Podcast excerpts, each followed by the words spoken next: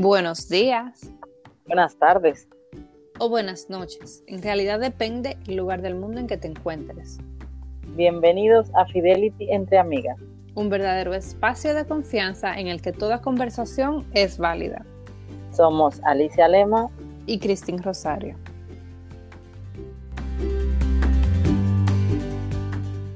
Hoy tenemos a un joven emprendedor, una persona decidida que va por sus sueños. Considera que la suerte no existe, que somos nosotros quienes forjamos nuestra propia suerte. Por eso, una de sus frases favoritas es que la suerte es del audaz. Le gusta ayudar a los demás y por eso tiene como propósito brindar sus conocimientos para apoyar a otros emprendedores. Hablamos de Ángel Prado. Bienvenido Ángel, ¿cómo estás? ¿Qué tal, chicas? Un placer. Muchas gracias por invitarme a su podcast. Espero que les pueda aportar algo, pues, de lo poco que yo sé y pues a su audiencia igual le pueda interesar un poco este conocimiento que, les vengo a compartir. Un, placer eh, es todo nuestro. Y ya habíamos tenido la oportunidad de colaborar contigo en un live que estuvimos hablando un poquito de tu historia también, que es muy motivadora. Sí, así es. Este, de la historia que les conté que estuve a punto de ahogarme y cómo eso me motivó a poder este, introducirme a esa disciplina tan hermosa que es la natación. Pues sí, la verdad es que fue una experiencia muy bonita y nos inspiraste mucho. Por eso queríamos eh, venir por aquí hoy para saber un poquito más de ti, para que nuestra audiencia también eh, sepa un poquito de, ti. Por eso nosotras queremos empezar eh, preguntándote. Sabemos que te gusta mucho emprender y que te gusta ayudar a otros. Y queremos saber de dónde te nace eso, de dónde viene tu amor por emprender y, y en el mundo digital además. Claro, yo, yo considero que, un emprendedor siempre, se siempre nace, pero ahorita estamos en este tema de que los emprendedores se, hacen. O sea, existe una controversia muy grande entre, entre que los emprendedores nacen o se hacen. Yo este, personalmente considero que un, que un emprendedor se tiene que forjar a raíz de todas sus experiencias vividas. A mí la idea de emprender, como tal, no soy un empresario, me considero una persona muy apasionada por el tema porque a raíz de, mis, de que he estado en la universidad, este, consideré y observé demasiados aspectos los cuales, eh, a mi parecer, no me gustaban demasiado, o sea, no estaba de acuerdo igual con la ideología de enseñanza que tenía mi, universidad, porque siento que las escuelas de negocios tradicionales nos enseñan este, modelos antiguos, los cuales están adaptados a una, a una cierta época antigua. Entonces, básicamente me entró este boom por querer este, saber más, aprender más e introducirme más al mundo del emprendimiento a raíz de que tuvimos una conferencia. No, miento, perdón. Tuvimos una dinámica con un profesor. Este profesor nos daba una materia que se llama organización, este, estructura organizacional. Básicamente la materia es que nos enseña a cómo coordinar, estructurar, formar una organización cómo estructurar un equipo de trabajo, etcétera, ¿no? Y nos puso una dinámica donde nos visualizáramos este, en cinco años. Yo tengo 20 años, o sea, en cinco años, a, mis 25 años, ¿en qué lugar iba a estar yo, no? Entonces nos puso esa dinámica, terminó la dinámica y entonces en voz alta cada quien, cada uno de mis compañeros empezó a decir qué quería hacer en 15 años, ¿no? Y empezaron uno por uno. Mis primeros compañeros dijeron, no, pues yo me veo trabajando en tal empresa este, no, pues yo espero poder trabajar en tal empresa. Y otros compañeros decían, no, pues yo, yo espero poder ser gerente de tal empresa. Y cuando me tocó a mí, yo me quedé callado, o sea, no supe qué contestar. Y mi reacción es, la verdad no sé qué quiero hacer aún en cinco años. No sé qué quiero hacer aún en mi vida. Pero a raíz de eso, me entró en la cabeza algo que, que, hasta la fecha no me puedo, no puedo sacar y me tiene demasiado choqueado porque dije, o sea, ¿cómo es posible que mis compañeros que estudian la misma carrera que yo se limiten hasta un cierto nivel de grandeza? O sea, ¿cómo es posible que mi, que mi mismo círculo de, de compañeros a lo único que pueden aspirar es a ser gerentes o a ser trabajadores de cierta empresa? Entonces dije, eso no es para mí, y yo seguí investigando, seguí indagando. les juro que me metía demasiadas cosas. Yo quería meterme a trading forex, a, las, opciones binarias, a comprar este, bitcoins. Y me, empecé a, investigar demasiados temas a los cuales yo sentía mucha atracción, tanto financieramente como este, filosóficamente hablando también, este, pero no encontraba yo un camino preciso al cual yo quisiera enfocarme. Entonces, empecé a ver demasiado, demasiado contenido de los famosos gurús, como se les llama, de emprendimiento.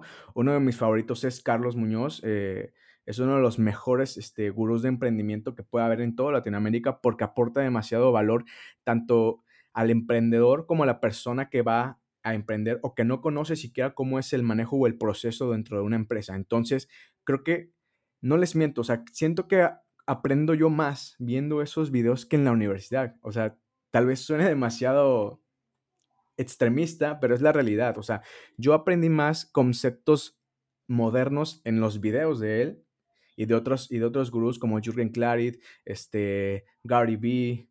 Aprendí mucho más con ellos que en lo que yo estoy aprendiendo en la escuela, porque lo de la escuela es más que nada teórico. Y más que nada, a raíz de esa experiencia, fue que me detonó esta bomba de ideas en el que yo dije, ¿sabes qué? Yo no quiero ser pues como los del montón, ¿no? Yo no quiero que me implanten este chip de que a lo único y a lo máximo que yo puedo aspirar es a ser un gerente de una pinche empresa. Entonces te pregunto, porque me da pura curiosidad. Tú dices que el emprendimiento si se hace o se nace. Así es. Eh, ¿Has estado tú expuesto a emprendimiento en tu ciclo inmediato? Me refiero a tu familia.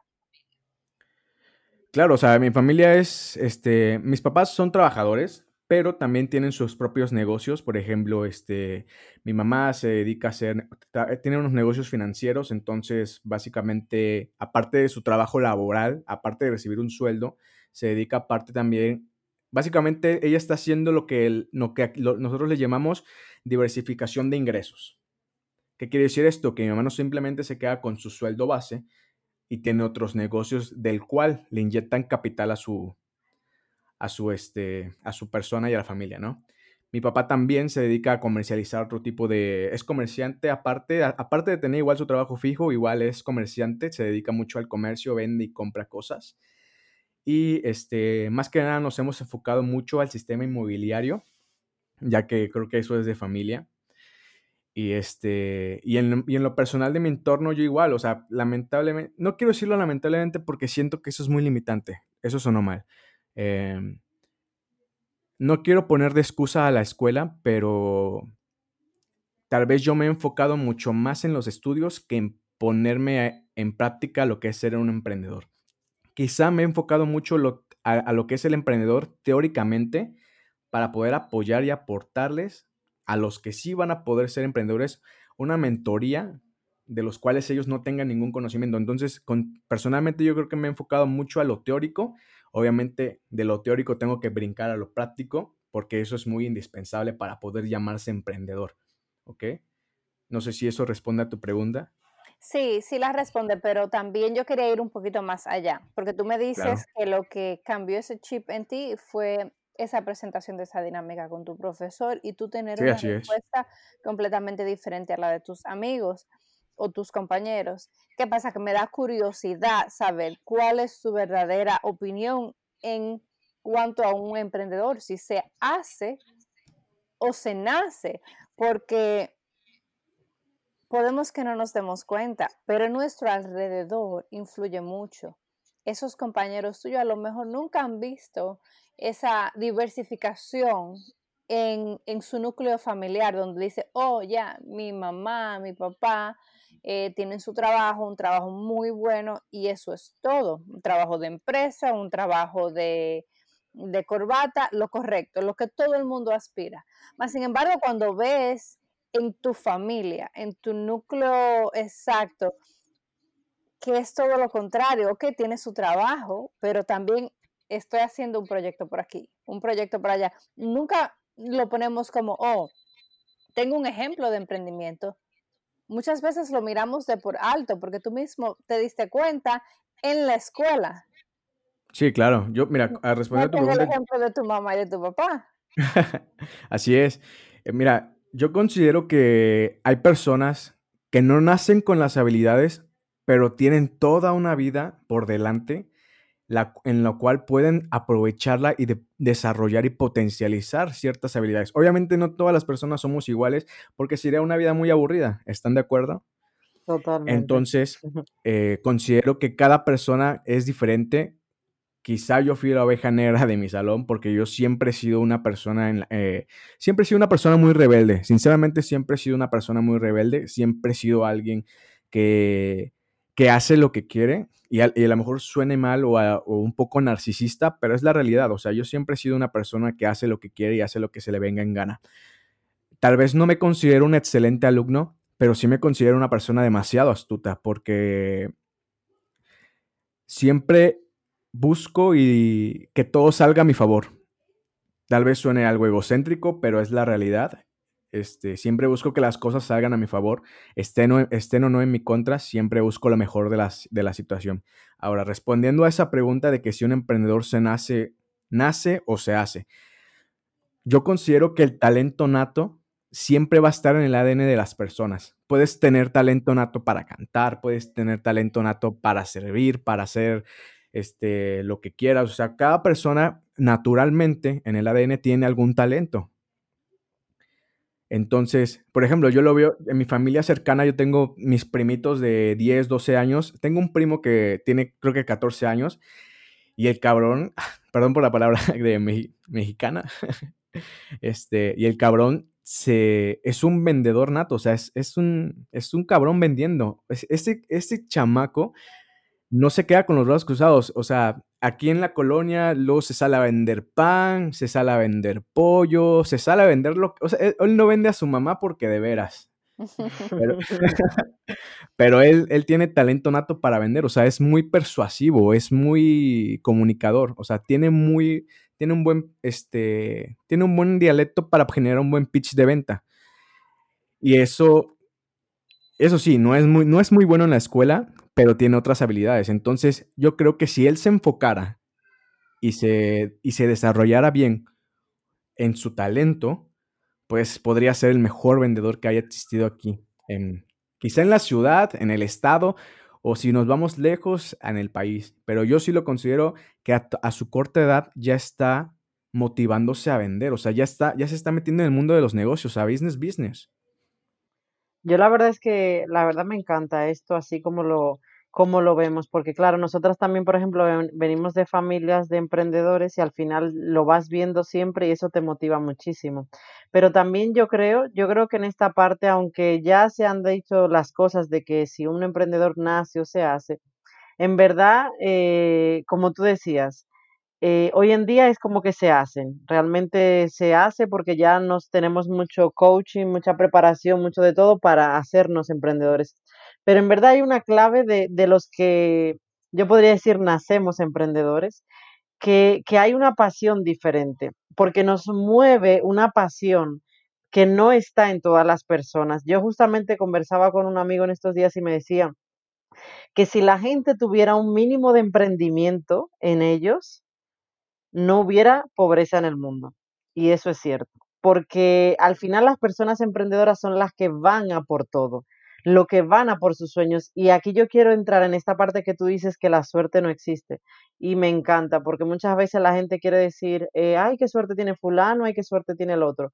Pero en verdad es suerte o es que trabaja por esa suerte. Yo quiero que me hables de esa parte. ¿Qué te mueve a ti? ¿Qué te motiva a ti?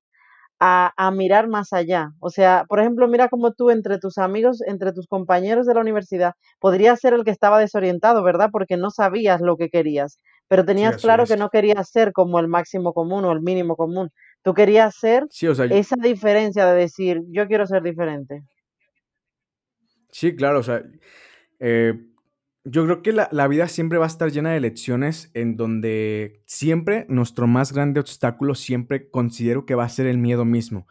Porque creo que el miedo quizá es esa línea que, o esa barrera que te dice, no lo hagas, va a pasar esto, puede suceder lo otro.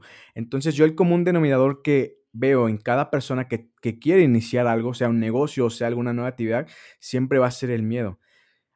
En lo personal, a mí lo que, lo que me motivó a poder salir de ese status quo fue que, como les dije, entré en un show de tantas respuestas básicas que escuché dentro de mi área de estudio y dije, ¿sabes qué? Yo no quiero ser como el 95% de las personas que no hacen nada simplemente por quedarse en su zona de confort.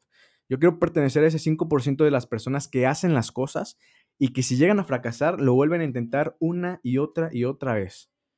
O sea, este, este juego de la vida es un juego de constancia, de ser persistente y de luchar por lo que quieres hacer. Entonces, perdón, continúa. No, no, no, yo no, no te quiero interrumpir, solo que justo de eso hablamos hace dos episodios, de la constancia, de lo importante que es la constancia. Creo que muchas veces ahí es donde se separan, como dicen por ahí, los niños de los hombres, o los que nacen con el emprendimiento y los que se hacen, ¿verdad? Así es. la constancia, es ese amor al proceso. Sale mucho más natural. Tú y yo sentados aquí podemos determinar entre nosotros tres que nos encanta el proceso y no le tenemos miedo a caernos y a volver a empezar y volver a empezar las veces que sea necesaria para lograr lo que haya que lograr. Pero sin embargo, hay muchas personas que se van al coaching, que se educan, que pagan todas las escuelas élite, eh, todos los masterminds, todas las mentorías necesarias y siguen con ese miedo de arrancar. Y al final no arrancan, no arrancan porque están esperando eso perfecto, que lo tienes que construir tú poco a poco, ladrillo por ladrillo. Así es, yo tan solo lo veo en ustedes, por ejemplo, o sea, creo que hay, hay demasiadas personas, y porque lo he escuchado, que quieren iniciar en YouTube, que quieren iniciar en, en podcast, que quieren iniciar en Facebook, que quieren hacer UTVs en Instagram, que quieren hacer lives en Facebook o en Instagram, más que, pero no se, no se quitan ese miedo de iniciar. Y entonces creo que ustedes son un ejemplo de que se tienen que hacer las cosas, salgan como salgan, pero yo creo que de eso se trata, ¿no? Ir aprendiendo sobre el proceso e ir mejorando, porque eso es un proceso de mejora. Hay una frase que me encanta que dice, si no te gusta el lugar en donde estás, muévete, porque no eres un puto árbol para quedarte ahí toda tu vida. Claro, exactamente, es así, tal cual, porque realmente es la parte, muchas veces queremos que sea al contrario, que todo el entorno se mueva para nuestro cambio y para que venga todo a nuestras vidas y somos nosotros que tenemos que hacer la diferencia. Me encanta, la verdad a mí me encanta mucho eh, desde que nos hemos conocido tu manera de pensar y tu manera de, porque claro, eh, tú porque has dicho la edad aquí, pero quien te escucha dice, este niño no tiene la edad que tiene. En Mera siempre me critica porque dice, ay, tú lo haces ver como que nosotras somos ya dos mayorcitos, por no decirlo de otra manera. Pero claro, yo lo que veo es que hoy en día a un joven de 20 años y de 25 y todavía de 30 y 35 que no tiene las ideas bien puestas. Y yo creo que eso es lo que nos está pasando muchas veces en la sociedad. La gente no se está enfocando en, como hablábamos también el otro día en una conversación, de que la gente a veces no sabe ni siquiera lo que quiere. Entonces, también si no sabes lo que quieres, de decir, yo quiero luchar por algo, a lo mejor no sé por qué es, pero sé que quiero luchar por algo y tengo que, que luchar por eso. Y yo te quiero preguntar, sabemos que tu, tu, tu página en Instagram y eso un poco se basa, se llama Instinto y me encanta. Yo quiero que nos cuentes por qué instinto y por qué es importante el instinto, ya que, que es una super palabra. Claro, yo este, estoy trabajando en el proyecto, como les comenté, de iniciar un podcast que se llama Instinto Podcast. Eh, me quiero enfocar demasiado al, a la motivación y al emprendimiento a la vez, que creo que son dos temas que tienen que ir de la mano porque sin motivación uno no puede hacer nada. O sea, si uno no está motivado, creo que uno no puede iniciar ciertas cosas.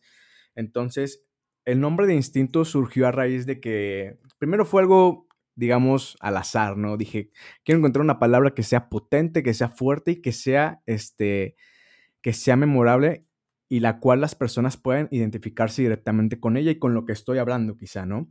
Me puse a investigar demasiadas palabras, empecé a jugar, empecé a jugar con demasiadas cosas. Primero el podcast lo quería llamar Ángel Prado, este, lo quería llamar un podcast con Ángel Prado, lo quería llamar este, este, Deslumbrantes, demasiadas cosas. El instinto salió a raíz de que le, vi una serie en, en Netflix, esta serie es de Sigmund Freud, se las recomiendo, está muy buena. Freud es un, es un este, psicoanalista muy, este, respetado. Entonces yo tomé la palabra de instinto a raíz de, unas, de una analogía que hizo Freud, que dice que el instinto es este, es este sentimiento de impulso o, pulsión, el cual hace que el ser humano realice las cosas de manera, de manera intuitiva con tal de poder sobresalir encima de los demás. Entonces me llamó la atención, empecé a indagar más sobre el tema del instinto y me relacionó mucho con el instinto animal. Por ejemplo, los, animales tienen demasiados instintos, el instinto de cacería, el instinto de defensa, el instinto de supervivencia. Y después me metí a los, al qué instintos tenemos como seres humanos. Y básicamente se relacionan igual, o sea, son cosas simultáneas que van en paralelo porque el ser humano básicamente tiene un instinto de supervivencia, tiene un instinto que se tiene que, que tiene que superarse, tiene un instinto de... incluso el caminar es un instinto, el reaccionar a las cosas es un instinto. Entonces, no sé si ustedes han escuchado esas frases típicas que dicen, por ejemplo, es que mi instinto me dice que tengo que hacer esto. No sé si lo han, no sé si ni siquiera lo han hecho o lo han escuchado. Todo el tiempo lo hacemos. Ok, entonces básicamente quise enfocar a eso, o sea, que mi, que mi programa que en el cual estoy trabajando sea ese pequeño instinto que les pueda decir a las personas o que les pueda dar un consejo sobre qué es lo que podrían hacer. No, no es mi intención decirles qué hacer, simplemente es como esa pequeña voz que les puede decir, es bueno que tú puedas hacer esto, es recomendable que tú hagas esto. Y básicamente esa es toda la premisa de instinto a la cual yo me estoy enfocando, el instinto que nosotros como seres humanos tenemos dentro. Mira, eh, me encanta porque justo grabamos un podcast con una chica que eh, se especializa, y voy a dañar el nombre, en programación neurolingüística, que es una programación... PNL. Sí, ay, sí. Sí, PNL, eh, que, que, está maravilloso porque eso va todo de la mano, ¿verdad? Queremos tener... Sí, igual a mí me encanta ese tema.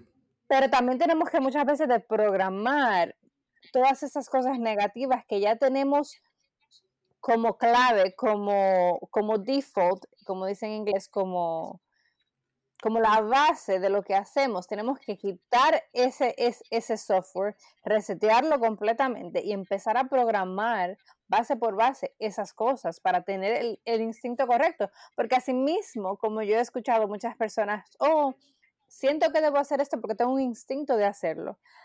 También he escuchado muchas personas que dejan de hacer cosas por un instinto. Claro que sí. Al final no, no es igual de válido, es miedo reflejándose como un instinto. Sí, o sea, el, el, instinto, como les mencioné antes, varía demasiadas cosas. Tenemos demasiados, demasiados impulsos, los cuales tienen diferentes objetivos, como protegernos, hacernos actuar, etcétera, ¿no? Aquí en este caso, lo que yo busco más que nada es despertar aquel, aquel instinto que les pueda hacer ver o les pueda hacer visualizar a las personas que existe un camino en el cual ellos simplemente tienen que dar un salto de fe a lo que ellos quieran hacer y hacerlo. Como les mencioné en la frase anterior, o sea, si no te gusta el lugar donde estás, muévete. Hay demasiadas cosas en la vida que tú puedes hacer. Si no eres bueno en algo, prueba con otra cosa. Obviamente, si no eres bueno en algo, sé persistente, entrena, capacítate, este, aprende, pero si ya lo intentaste más de 10 veces y ves que no falló, pues intenta otra cosa. O sea, el que también falles en algo y lo intentes y lo intentes y lo intentes tampoco es sano. ¿Sí? Yo creo que como les mencioné igual al inicio, cada persona tiene una cierta habilidad que tiene que aprender a encontrar y a potencializar para su beneficio mutuo. Y así, considero que si una persona sabe en lo que es bueno, puede tanto ayudarse a sí misma como a poder ayudar a los demás. Estoy de acuerdo al 100%. Sí, totalmente. Eh, yo, por ejemplo, sabes que nuestra comunidad está más dirigida también a mujeres y muchas veces eso es lo que queremos llegar, a que las mujeres puedan entender exactamente lo que tú acabas de decir. Esa, dejar esos miedos, esas dudas para empezar, para esa falta de motivación y, por ejemplo, yo te haría una pregunta, tú al final, eh, siendo tan joven, eh, has nacido casi ya entre las redes, entre el mundo digital y todo esto, pero mucha de la gente que nos escuchan eh, nos metieron ya cuando éramos adultos o las redes llegaron a nuestra vida y el mundo digital, o sea, ya siendo, teniendo unos ciertos hábitos y unas ciertas costumbres que, que ha sido difícil adaptarnos realmente al mundo digital. ¿Por qué es, por ejemplo, que tú aconsejas que nos metamos en el mundo digital? ¿Y qué nos podrías decir para que realmente todas esas mujeres, por ejemplo, que tienen esos temores, para empezar en el mundo online, empiecen a ver que realmente es un mundo que, que, es importante emprender en este, en este medio? Claro, mira, el mundo, lo que es, el, lo que es todo esto del marketing digital, eh, las redes sociales, social media, eh, el networking, todas esas herramientas digitales que están existiendo actualmente, nos van a apoyar demasiado en poder visualizarnos y el poder alcanzar el máximo potencial de nuestro negocio. Básicamente, las herramientas que existen hoy en día nos dan un alcance máximo a poder, a, poder este, obtener una adquisición de clientes o de prospectos muy grande. Por ejemplo, yo lo veo en lo de mi, tengo una tía que se dedica a vender cosméticos y ella, ella tiene su pool de, de colaboradoras, las cuales este, se encargan de sus distribuidoras, por así decirlo. Pero entonces ella tiene que vender más producto.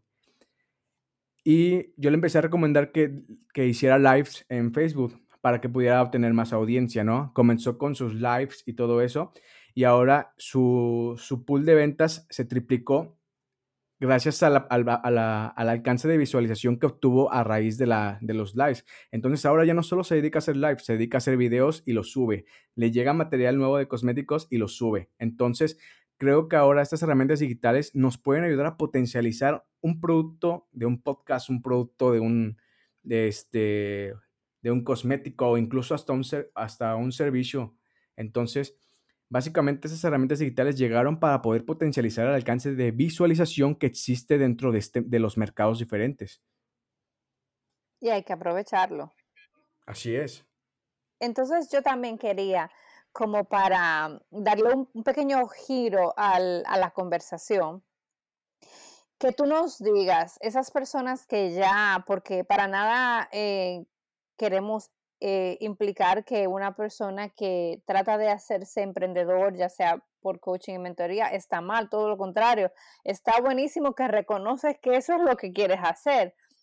Pero una persona que se quiere educar para lograrlo, tiene un poquito más de desventaja por lo mismo de que, como tú dices, hay que primero identificar qué es eso que es nato en ti. ¿Qué tú recomiendas para esas personas que dicen, tú sabes qué, voy a hacer algo? ¿Cómo empezar? ¿Cómo organizarte? ¿Cómo programarte? ¿Cómo darle la vuelta a eso? Claro, si hablamos, si hablamos desde un tema personal, este, para poder ser un emprendedor, considero que primero este, tiene que existir esa motivación dentro de ti la cual te diga que, que lo puedes hacer. Obviamente, si no conoces del tema, capacítate, encuentra mentorías, ve videos en YouTube, que gracias a Dios hay demasiada información ahí. En Google hay demasiada información igual gratuita. Pero hay algo muy cierto, o sea, si tú eres bueno en algo y crees que eso que tú haces es, es viable y puede ser comercializable, arranca con eso. Yo, por ejemplo, tengo un tío que tiene tareas de café, entonces él ahorita lo que se hace es cultiva su café, creó su marca y ahorita vende café y lo distribuye. Entonces, hay que tomar las herramientas que tenemos a nuestro alcance y poder ver si son comercializables y viables para poder iniciar nuestro propio negocio. Eso por la parte personal. Tienes que identificar qué es lo que tienes y ocuparlo y utilizar tus herramientas a tu favor. Ahora, yo lo que estoy viendo es sin duda que si no salías emprendedor ibas a tener serios problemas porque tú tienes a tu tío, a tu tía, a tu prima, todo el mundo en la familia es emprendedor. sí, algunos se, se, dedican a... Es que sabes que, es que sabes que también es lo que denota demasiado el, el, em, el emprendedor, la falta de, de este, la falta de trabajo. O sea, aquí lamentablemente en México la falta de de, campo laboral que existe es muy mínima. Por eso entonces la gente afortunadamente decide emprender. Claro, eso es lo bueno que tienen a veces los países latinoamericanos, que es bueno y malo, pero al final te, te, hace buscar más allá, buscar donde hasta no lo hay realmente. Y yo te quiero preguntar, nosotras conocemos un poco tu historia con ese tema que lo dijiste al principio de, de, de que empezaste a nadar porque te ibas a ahogar, pero no sé si aparte de esa hayas tenido algunas barreras en el camino, tanto de, crear tus proyectos o algo, y que nos cuentes un poco a lo mejor esas partes que ha sido difícil para, para poder decir emprender o, o para crear tus proyectos, porque a veces eh, la gente se siente muy desilusionada porque cree que este camino todo es color de rosas, o cuando ve a las personas que están muy en el éxito, le dicen, eh, yo quiero estar ahí, pero yo veo eso lejísimos como si nadie hubiera tenido problemas en el camino, pero todos al final presentamos problemas.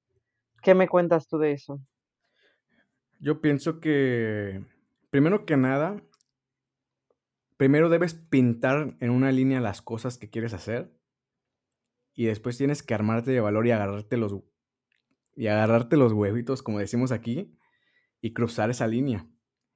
Siempre es importante tener el valor para dar el primer paso este, no quiero decir lamentablemente porque creo que es una suerte. Hay, un, hay, un video que me encanta de Gary Vee que dice que lo mejor que te puede pasar en la vida es que te critiquen. Es lo mejor que te puede pasar, porque al criticarte las personas, es mejor que te critiquen a que no te, a que no te critiquen, porque al que, te, al que las personas te critiquen, eso quiere decir que las personas ven algo muy poderoso en ti, muy peligroso. Entonces las críticas que te lanzan son barreras o como piedras para poder frenarte a lo que puedes llegar a ser.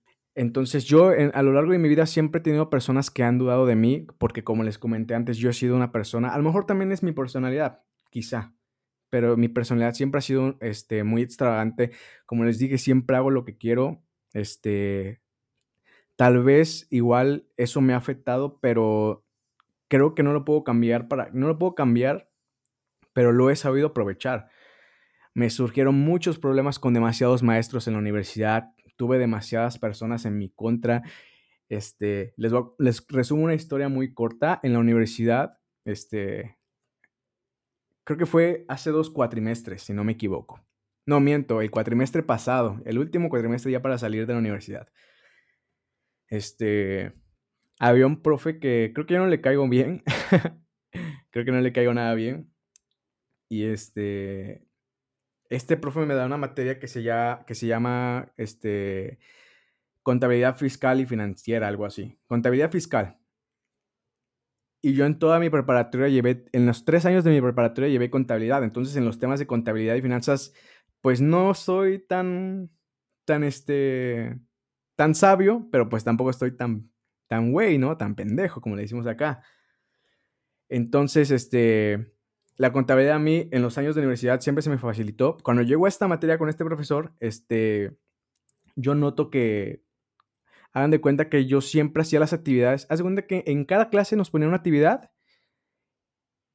Para dos horas de clase nos ponía una sola actividad. Entonces yo era muy rápido. O sea, yo soy muy nervioso. Soy una persona muy, muy nerviosa, muy este, este, distraída. Porque tengo este problema de, ¿cómo se llama? Padezco de déficit de atención. No muy avanzada, pero Entonces, siempre era de que me ponía, entraba yo a la clase, a cualquier clase, me ponía yo los audífonos, escribía yo la actividad que estaba en el pizarrón, me concentraba, la hacía, se la entregaba al profesor, a cualquiera, me la revisaba y le decía, profe, ¿puedo salir? Y me decían, sí, pues Prado, salte en lo que acaban tus compañeros. Y me salía. Entonces yo con este profesor hacía lo mismo. Me concentraba, terminaba, se la entregaba y me salía. Y así durante todo el cuatrimestre. Entonces, la desventaja que existe en mi universidad, bueno, no una desventaja, las reglas que existen en mi universidad es que, por ejemplo, si tú, si tú repruebas una materia, si tú repruebas un examen o no entregas una tarea, automáticamente ya estás reprobado de toda la materia. Aunque hayas pasado 10, por ejemplo, si pasas 10, si tienes puros 10 en los exámenes, pero no entregas una sola tarea, ya estás reprobado de toda la materia. Entonces, eso era, entonces básicamente eso te obliga a ser responsable en todas, en todas tus áreas, ¿no? Ok, para esto, si tú no entregas una tarea o reparas un examen, mi universidad te ofrece una, una, modalidad que se llama semana de competencias, que ya es la última semana del cuatrimestre, donde tú tienes derecho a presentar esa tarea o ese examen que tú no entregaste. Para esto, yo un día falté, falté a su clase de él, llegué, llegué no, no, más bien no falté. Llegué a las 8.10. La clase era a las 8 y yo llegué 8.10. Entonces, pues este cabrón no me dejó entrar a su clase. Dije, bueno, no hay problema, creo que no va a haber nada. Y el cabrón pone un examen. Ese mismo día que yo falté, pone un examen. Y este, y va, yo me quedo así como de, bueno, pues lo puedo presentar o me va a dejar pasar o qué. Y me dice, no, Prado, este, no te voy a dejar pasar. Es que me, me llaman por, en la universidad me llaman por mi apellido, que es Prado. Entonces me dice, no, Prado, no te voy a dejar pasar, este, lo vas a hacer en semana de competencias. Y le dije, ah, bueno, este, pues, ¿qué hago, no? Y dice, no, pues ven hoy en la tarde a las 6 de la noche, a las 6 de la noche para que te dé yo una retroalimentación, pero aparte me vas a traer un ensayo de no sé qué, de temas legales y la legislación de México en temas fiscales. Va. En el ensayo yo no entendí nada porque no sabía, por, porque había demasiada información en internet y en los libros que no sabía de qué fuente poderla tomar. Entonces, este, esa, esa, noche a la retroalimentación llevé mi, llevé mi laptop y le pregunté, profe, la verdad, no sé de qué fuente voy a tomar el ensayo. ¿Me puede dar un check para que usted pueda, este, para que usted pueda ver la información que tengo y me pueda decir qué puedo poner y qué no? me dice, va. Pero para esto, él me pone unos ejercicios. Y yo siempre tengo la maña de que no ocupo calculadora, o sea, siempre ocupo mi celular, pero porque yo, yo siempre me siento al frente, por lo mismo de que tengo mi déficit de atención, el sentar más atrás de la clase siempre es algo muy malo para mí, porque no, si así no pongo atención, ahora imagínense, imagínense si me siento hasta atrás, ¿no? Entonces siempre me procuro sentar más adelante igual porque no, no veo muy bien y todo. Entonces yo siempre ocupo mi celular cuando es algo de, de cálculo, matemática, contabilidad y todo, siempre ocupo mi, mi, celular porque al fin y al cabo son cuentas, ¿no? Y yo creo que el celular es una herramienta en la cual tiene calculadora y tiene esas herramientas las cuales le pusieron por un objetivo o no. Entonces, este, me puso ahí una prueba, un examen. Lo contesté, en, la retroalimentación lo contesté, me hizo firmar un documento que ni siquiera es necesario, ni siquiera es requerido por la universidad cuando te aplican una retroalimentación. Se lo firmé, chingues más, yo ya no quise pedos. Se lo firmé, este, le enseñé, lo, le enseñé mi investigación y me dijo, había una pestaña abierta y me dijo, pues a ver, Prado, con que tú nada más me copies y me pegues todo esto, está listo tu, ensayo. Y dije, ah, bueno, pues mejor, ¿no? Y ahí ves a Don Güey copiando y pegando lo que, él, lo que el maestro le dijo. Al otro día me aplicó mi examen. A las 8 de la mañana igual, llegué yo puntualito, siete y media ya estaba yo en la universidad. Presenté mi examen. En mi examen saqué todas bien. Y cuando salen todos mis compañeros me dice, Prado, ya califiqué tu examen este, sacaste 8. Y yo me quedo así de, ¿por qué 8? Me dice, no, mira, en tu examen sacaste 10, pero tu tarea estaba mal. O sea, el ensayo. Y yo me quedo así de, ¿pero por qué? Si fue lo que me dijo que copiara nada más. O sea, usted lo revisó antes de entregarlo, ¿no? me dice, sí, pero te voy a poner 8 y ya. Y ya era, la, era creo que la tercera ocasión que me había hecho algo así. Entonces nada más lo que hice fue voltearme y salirme de ahí.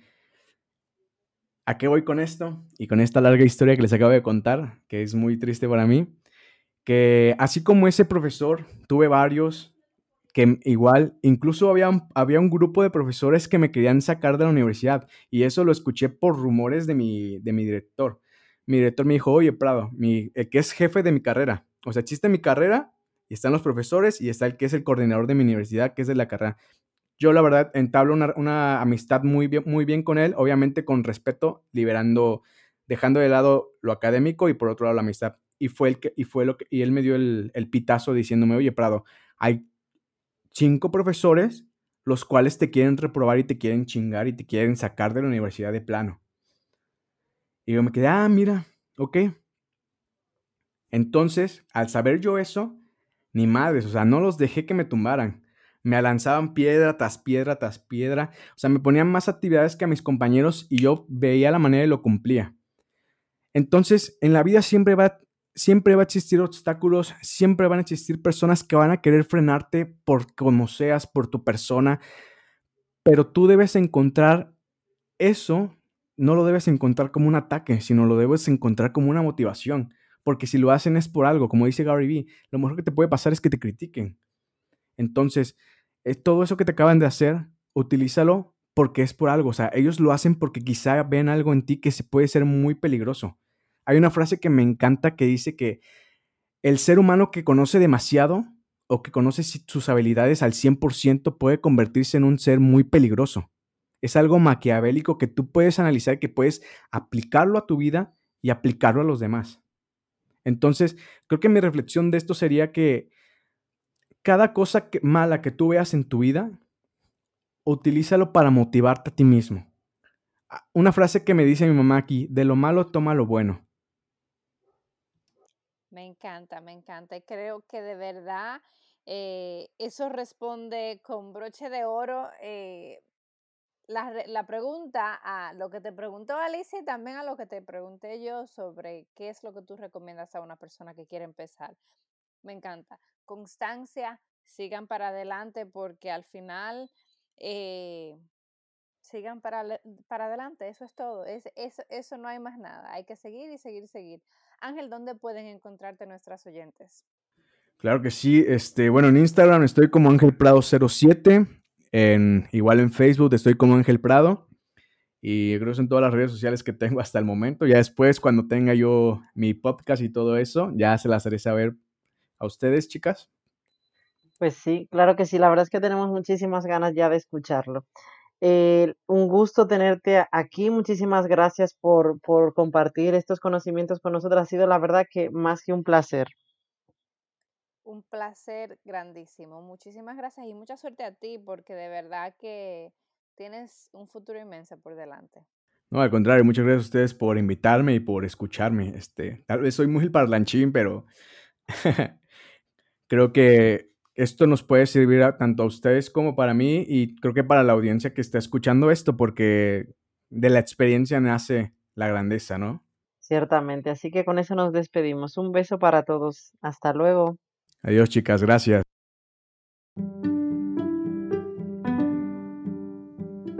Gracias por dedicarnos este tiempo. Si te ha gustado, no olvides de encender las notificaciones, compartirlo y seguirnos en Instagram en fidelity.entreamigas. Con mucho cariño, hasta la próxima.